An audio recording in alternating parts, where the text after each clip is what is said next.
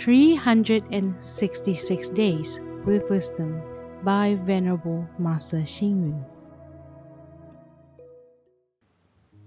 May 26. Pass on life education with wisdom. Guide juniors with experience. Develop life with cultivation. Analyze the future with virtue. Chinese education believes that a strict master produces highly qualified students, and a strict master's teachings are highly regarded.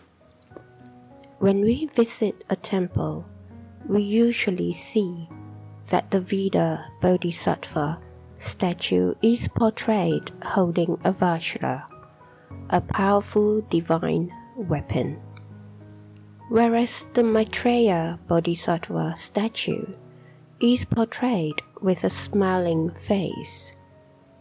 This means that both strictness and loving kindness are equally important both in educating sentient beings and in parental guidance for children. In Western education, Parents may let their children sleep outdoors when they are one or two years old. They may also place the kids in the swimming pool and teach them survival skills. When they grow up, they are urged to take up jobs such as washing cars or dishes to develop their capacity for self reliance.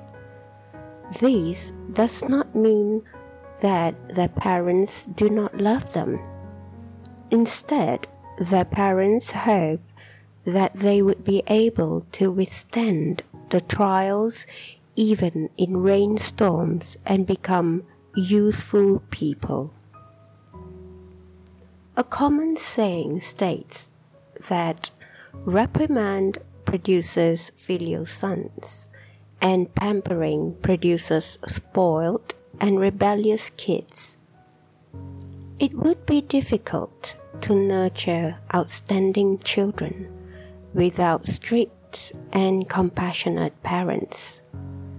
Similarly, there would not be outstanding disciples if there was no training.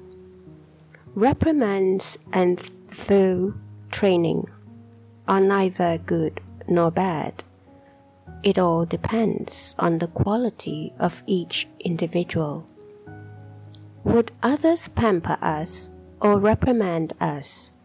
It depends on others' perception of our ability. Read, reflect, and act. It would be difficult to nurture outstanding children without strict and compassionate parents. Please tune in, same time tomorrow as we meet on air.